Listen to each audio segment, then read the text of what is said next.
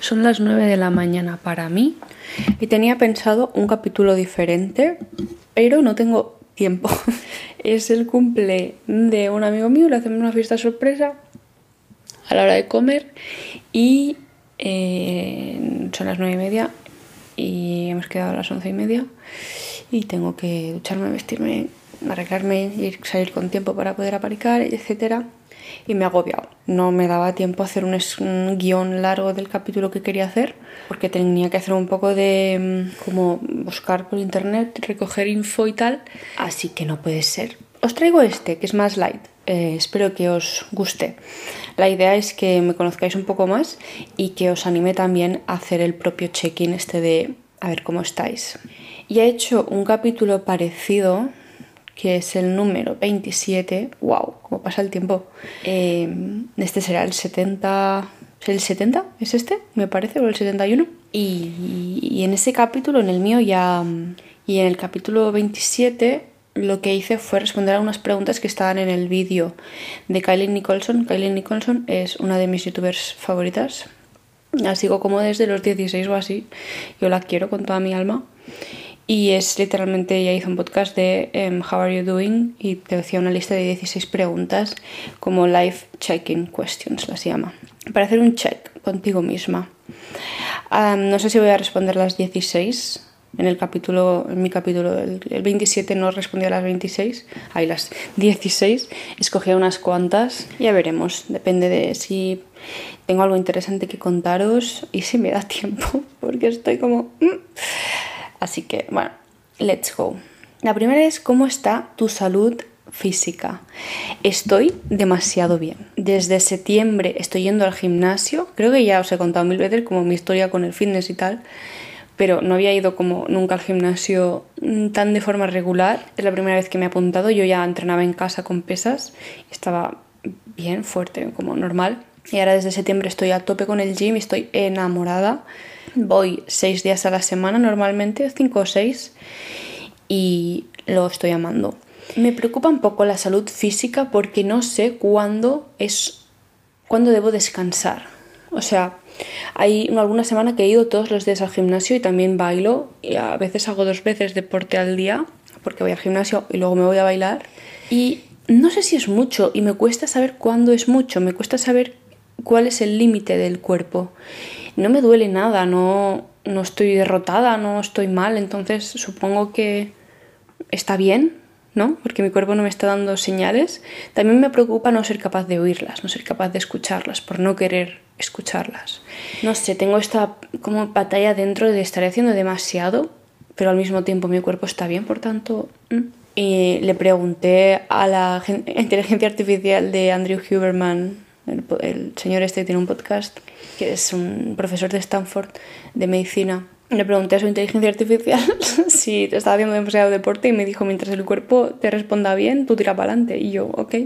De momento, de momento estoy bien. Supongo que es una edad en la que puedo hacer esto y además duermo nueve horas o ocho horas todos los días y como muchísimo. Así que tal vez yo creo que puedo seguir así un tiempo y me está sentando de maravilla tengo un objetivo para 2024 que lo he tenido desde 2021, o sea, es triste y no lo he conseguido, que es hacer el split. no puedo abrirme de piernas, no he podido nunca, ni de pequeña, ni ahora, ni nunca. Y es un objetivo que, ¿qué? 2021, desde 2018. Sí, sí, sí, me lo puse en 2018 Estamos a 2023, sigo sin haberlo conseguido. Este año me lo he vuelto a proponer, obviamente, y me he bajado una aplicación de estirar que se llama split en 30 días o algo así. Obviamente lo de los 30 días me da igual, no pretendo hacerlo en 30 días. Hacerlo en 30 días es algo como imposible o te queda muy poquito. Quiero hacerlo de una forma sana y que sea estable para luego poder usarlo, usar esa flexibilidad al bailar. Así que os iré contando qué tal. Si alguien tiene tips, por favor ayúdame porque estoy muy estancada con este objetivo. Y hay algo más sobre mi salud física que es que llevo, a ver, desde julio, entonces julio, agosto, septiembre, octubre, noviembre, diciembre, seis meses, medio año sin beber nada de alcohol. Em, no fue como un objetivo muy serio, en plan, no fue como a partir de hoy no voy a beber alcohol, fue más como, no sé, este año he bebido mucho porque he conocido gente nueva, hemos salido mucho de fiesta y eso como que viene de un poco de la mano, sí, así quieres, tú tienes opción obviamente, pero en general va de la mano y empecé a sentir más ansiedad otra vez. Luego escuché uno de mis podcast faps, que es el de Manifest um, with Tori D. Simone, que ella explicaba que llevaba un año sin beber, que había tomado la decisión de no volver a beber. Y también el capítulo de Andrew Huberman sobre qué le pasa a tu cuerpo cuando bebes alcohol, aunque sean tres copas una noche, y la ansiedad que genera. Y dije, es que no me compensa, creo. Y fue más como, vamos a ver qué tal. Voy a intentar no beber y a ver qué tal. Como las próximas semanas, ¿no? Y de repente han pasado seis meses. también es verdad que no soy una persona que salga mucho de fiesta. Y también es verdad, no sé si os pasará a vosotros, si tenéis 24 o por ahí, que mis amigos están como cambiando. O sea, nuestros planes ya no son de salir tanto de fiesta. Y tengo muchos amigos que deciden también no beber. Como del grupo, que somos los 8 o 7 tres no bebemos. Entonces creo que es más fácil, ¿no? Porque no tienes esa presión social. Eh, pero es curioso porque en mi grupo de amigos hay gente como un poco alcohólica. no, no alcohólica, entendedme. El alcoholismo es serio. Pero que les gusta beber y luego estamos otros que no nos apetece. Y vivimos todos en, en, armonía, no hay problemas al respecto. Pero es curioso, llevo medio año sin beber y os juro que lo he notado, ah, tal vez no tanto en la salud física, pero mucho, mucho en la mental. No me traía, no me traía nada bueno. Siempre que bebía al día siguiente me despertaba como muy, como mucha ansiedad, como deprimida, triste porque no podía como, o sea, el cuerpo me dolía porque no podía, no había dormido lo que tenía que dormir y seguramente había ido al gimnasio ese día y mi cuerpo estaba en plan, chica, o beber de, salir de fiesta y beber alcohol o ir al gimnasio, pero las dos cosas no pueden ser. Entonces me sentía mal por dentro y mal por fuera y no podía hacer nada ese día, lo único que podía hacer era quedarme en la cama sintiéndome mal, así que se acabó. O sea, se acabó porque me despertaba en un pozo de mierda y me da mucha pereza. ¿Significa esto que no voy a volver a beber alcohol nunca? Seguramente no, pero o sea, alguna vez voy a el vino me gusta, pues si en Navidad abren un vino y por lo que sea me apetece que no suele pasar, porque no suelo beber comiendo y no quiero relacionarlo porque entonces bebes más. O sea, no quiero normalizarlo, pues beberé, pero no creo que suceda. Puede suceder si hay alguna bebida así que me apetece probar y lleve algo de alcohol, ¿sabéis? Pero de momento parece que va para largo el, el hecho de no beber. Si queréis proponeroslo o algo así, o queréis entender el, cómo afecta a vuestro cuerpo, os recomiendo que escuchéis el capítulo de Andrew Huberman y si no seguro que tendréis en YouTube algún resumen en plan poned Andrew Huberman not drinking o what alcohol does to your body o algo así y seguro que, que alguien os lo resume en un vídeo y bueno, luego me contáis porque es un poco traumático, te esperas que sea mucho menos de lo que es. Creo que dijo, dijo que lo que no afecta o sea, la forma de beber alcohol que no afecta para nada a tu cuerpo es una copa cada cuatro meses. Todo lo que sea más de eso tiene efectos negativos en tu cuerpo a corto plazo y a largo plazo ya ni te cuento. Así que, bueno, en eso estamos. La siguiente es cómo están tus relaciones. Ha sido un mes raro, noviembre. Noviembre ha sido como muy de ermitaña. en septiembre estaba como muy activa y tal y a medida que pasaba el tiempo, octubre y más noviembre, me he quedado como más en casa. No me apetecía nada salir y era rarísimo. Lo hablaba con mi pareja en plan, tío, no sé qué me pasa, no quiero ver a nadie, o sea, no quería no quería salir el viernes con amigos, ni el sábado, ni hacer nada. Mm, o sea, nada por la noche. Corrijo, nada por la noche. A partir de las 8 de la noche yo tengo mi plan, mi libro, mi peli o o que vengan a casa a jugar juegos de mesa, algo así vale, pero como no me apetecía ir a un restaurante a hablar, un bar a hablar. Entonces como que vi menos a mis amigos, eso no perjudica nuestra relación porque uno, muchos viven fuera y dos, a veces nos pasa, épocas que nos vemos menos, épocas que nos vemos más, pero somos personas que llevamos siendo amigos desde los 15, mm, 16, incluso algunos antes, y el vínculo es mucho más fuerte que un mes, o sea, no lo rompe un mes sin vernos. Así que mis relaciones de familia y también pareja están, están muy bien. Pero me quedé preguntándome, ¿no? ¿Por qué, ¿Por qué me pasa esto de que no quiero verles? O sea, no es que no quiera verles, pero no quería hacer algún tipo de plan concreto. Y la verdad es que me di cuenta de que a veces los hábitos que tengo promueven esta necesidad como de encerrarme y quedarme en casa. Por ejemplo, mi rutina antes era, em, yo me levantaba a las 7 y algo, a las 8 salía de casa porque a las 9 entraba a trabajar, salía a las 2 comía en el trabajo, iba al gimnasio, volvía a casa y me ponía a hacer cosas del podcast o empezar a leer cositas del doctorado. ¿Qué pasaba? Que cuando volvía a casa, eran a lo mejor las 5 o las 6, me duchaba y me ponía el pijama. Error número uno. Obviamente a las 6 de la tarde era de noche ya. Bueno, aquí es de noche ya a las 6 de la tarde. Y yo ya llevaba el pijama. Muchas veces esa vibe me daba ganas de ponerme a trabajar en el podcast en la cama. Error número 2. Y entonces a las 8 habían pasado dos horas de oscuridad, yo tener una luz tenue en mi habitación, de llevar el pijama y estar en la cama. Claro, ¿cómo me dices a mí que en una hora y media voy a tener que salir de mi casa vestida, arreglada, maquillada para ir a un bar a ver amigos? No, yo te digo yo a ti que eso no va a pasar. Y me iba a dormir súper pronto y me, sentía una ermitaña, en plan, ¿qué me está pasando? Claro, ahora visto con unas semanas después, he pensado, claro, normal, si haces, si tienes esos hábitos, como que promueves un cierto comportamiento en ti, ¿no? Y ahora lo he cambiado. Ahora si llego a casa mantengo la luz encendida un rato más. Me siento en el escritorio y cuando me cambio, o sea, me ducho y me cambio la ropa del gimnasio, me pongo tejanos y me pongo la ropa que llevaba la mañana o otra, da igual, pero no me pongo el pijama. Y os juro que eso ha mejorado muchísimo mis relaciones. es extraño, ¿verdad? Pero pero es así, me apetece salir mucho más. Y la semana pasada nos fuimos tres amigos, o sea, yo y otros dos, a Almería a pasar el puente de diciembre y eso también me ha, sacado como del muter ermitaña en el que estaba y al volver como que estoy más activa y me apetecen más planes sociales. Yo creo que de vez en cuando necesito algo que me saque ¿no? de, mi vida, porque, como de mi interior, porque yo puedo vivir muy heavymente toda la semana dentro de mí y ser muy feliz, pero también me sienta bien salir y obviamente necesito relacionarme como cualquier otra persona. Así que cuidado con los hábitos que, lleváis, cómo promueven eso o dificultan eso vuestras relaciones. A mí me ha pasado este mes. Y obligaros a salir un poquillo de la zona de confort, sobre todo si tendéis a esta introversión tan ermitaña. Salid de vez en cuando, haced un viajito, aunque sea corto, con amigos, exponeros como dos o tres días, yo he estado una semana entera exponiéndome a la relación, hablar con gente todo el rato, estar con gente todo el rato y sienta mejor de lo que nos esperamos. Hay otra pregunta que dice, ¿qué estás haciendo o cómo estás mm, pasando el tiempo para... ¿Qué estás haciendo para nutrir tu espíritu? Eh, si habéis escuchado los capítulos anteriores, lo sabéis que estoy leyendo fantasía.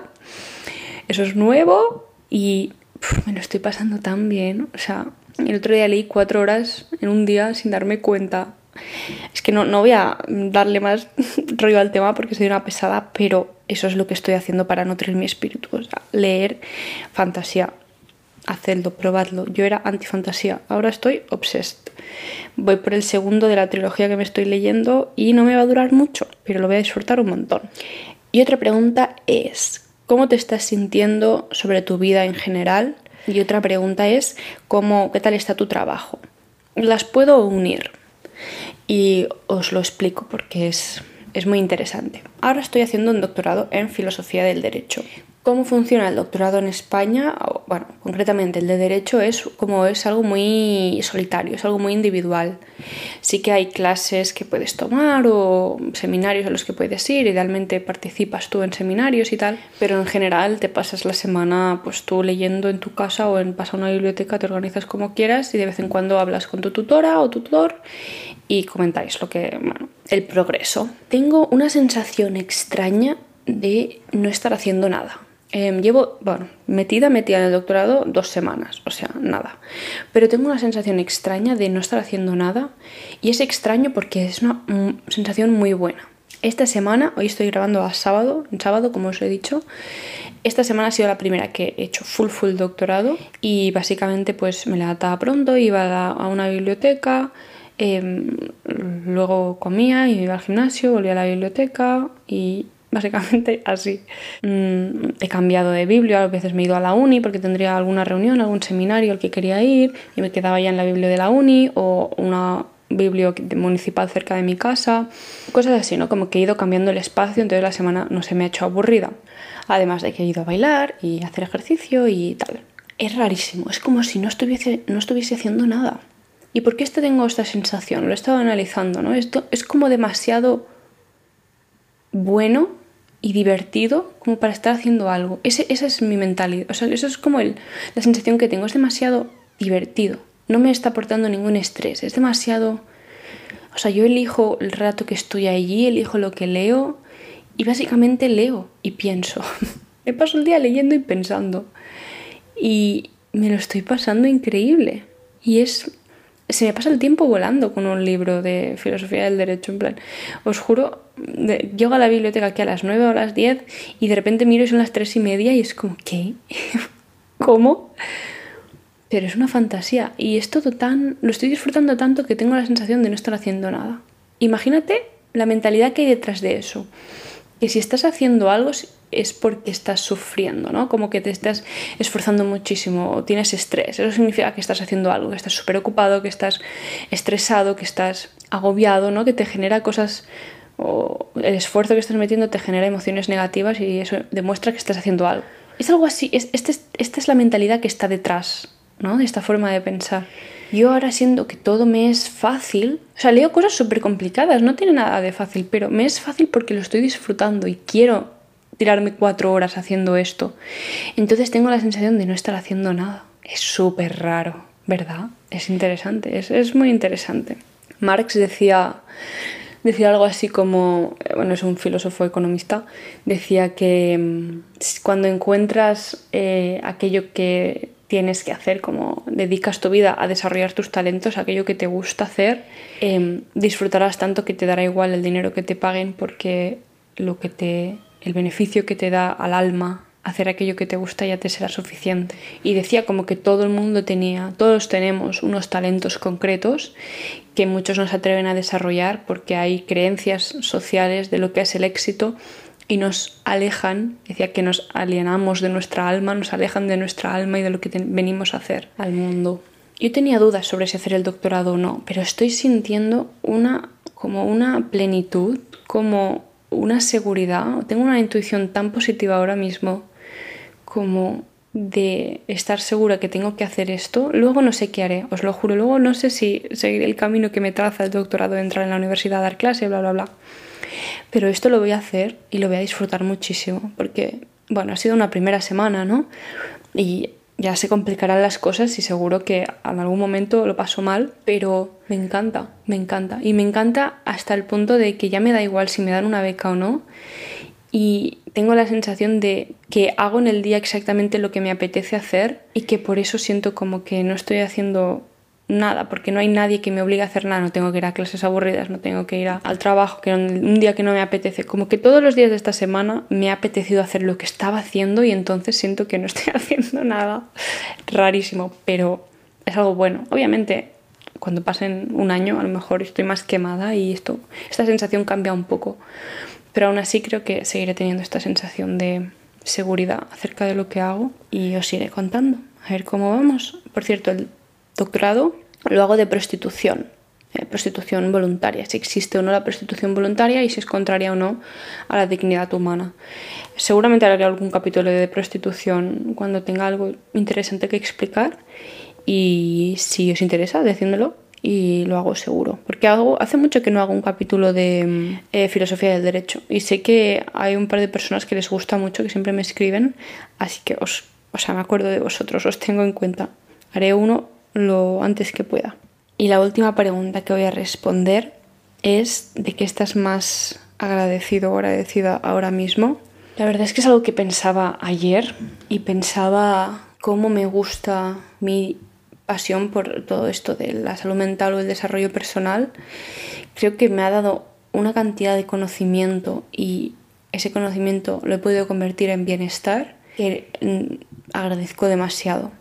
Pienso en todas las personas que no, no leen o no escuchan podcasts o no se informan sobre emociones, sobre relaciones, sobre introspección, sobre vida interior, sobre motivación, disciplina, estos temas que me encantan y a lo mejor viven perfectos yo siento que estaría súper perdida. Siento que ojalá hubiese entrado en este mundo mucho antes, como en mi adolescencia me habría venido genial para quitarme esta sensación de, de perdida. Y a veces me da un poco de cringe, o sea, hace relativamente poco puse el podcast en mi cuenta personal de Instagram, como en la biografía, ¿no? Em, la cuenta del podcast para relacionarnos. Pero antes me da un poco de vergüenza, es normal, supongo, ¿no? Todo el mundo que crea así como que se expone en internet da un poco de vergüenza que sus conocidos, los amigos no, porque los amigos al final, si tienes buenos amigos, te van a apoyar. escuchen o no, te van a apoyar. Em, o sea, vean tu contenido o no, en el fondo te apoyan. Y sé que, aunque no lo escuchen algunos, cuando cuento qué tal va, em, se interesan. Porque al final, pues esto no es gusto, no hago un podcast que tiene que gustar a todo el mundo. Pero sí me da un poco de cringe, como ah, que a lo mejor gente de mi instituto o cosas así lo escuchen, lo vean. O gente que conozco nueva, lo primero que vea en mi biografía es que tengo un podcast, no sé, rarísimo. Y, y no siempre me he sentido fuerte con esta con exponerme a mí en relación al desarrollo personal, ¿no? Como esta soy yo y adoro el desarrollo personal, sino que lo separo, esta soy yo y luego tengo otro proyecto del que seguramente si me buscas a mi Instagram no sepas nada. Yo estoy orgullosa de este proyecto, del, podcast en general, me, me lo paso súper bien. Sé que de alguna forma yo tengo que hacer esto. No sé si tanto para ayudar a los demás, que espero que sí, pero ya me ayudo a mí misma, entonces por una parte ya tengo suficiente y si ayuda a alguien más pues me da aún más propósito y lo llena todo aún más de valor, pero es parte de lo que he venido a hacer al mundo. siento, que, siento que lo es, os lo juro, siento que he venido en parte a pasar por mucha ansiedad de joven, a sufrir mucho de joven y a tener que salir de esa mierda mm, como pudiese, aprender y luego transmitir ese conocimiento. Siento que he venido a esto y que me han, se me ha dado la mente, que se me ha dado para analizar cosas y sacar conclusiones y exponerlas al mundo. También me encanta editar desde siempre las cosas audiovisuales y el diseño gráfico, el diseño de interiores me encanta también. Y ahora con el Instagram que lo tengo como más cuidado, pues puedo como explorar esos talentos o esos intereses y me da la oportunidad de explorar esta vena más creativa mía y es súper guay. Entonces, ¿por qué estoy agradecida? Estoy agradecida por lo mucho que me gusta el desarrollo personal y lo mucho que me gusta pensar en este tipo de cosas, discutir este tipo de cosas, porque me da propósito en la vida y me da mucha paz. Y os juro que aún me queda muchísimo por aprender, pero me considero una persona mínimamente sabia, como sabia interiormente. Estoy bien con mis elecciones, estoy bien conmigo misma tengo una versión de éxito alejada de, la, lo, que se me impone socialmente, soy consciente de, la, como de las creencias sociales y las diferencio muy bien de lo que yo quiero, sé escuchar muy bien mi intuición, estoy en paz, estoy, estoy en paz absoluta, absoluta relativo, porque no siempre me levanto feliz, pero estoy bien, ¿sabéis? Estoy como, estoy segura en mí, y he creado en mí misma un hogar bonito para que yo pueda vivir en mí misma feliz. Y eso es gracias al desarrollo personal y por eso agradezco que me guste tanto y que haya explorado todo esto y que el podcast me dé también un canal para hacerlo. Porque sé que si no lo hubiese hecho, si hubiese ignorado esa parte de mí hubiese tirado por el cringe que me da que la gente me escuche, eh, me habría perdido una parte esencial de mi vida y de mí misma. Y estoy muy agradecida de lo que hago y de cómo me he desarrollado para darme un hogar en el que vivir. Hay una pregunta ya para acabar, que es ¿qué emoción es la más dominante ahora mismo? Y lo repito, es paz y seguridad y tranquilidad en mí misma. Sé que, sé que estoy segura en mí, sé que tomo las decisiones pensando mucho en lo que quiero y tratando de alejar aquello que no sale de mi propia intuición. Y con el tiempo he conseguido hacerlo muy bien. Así que siento paz.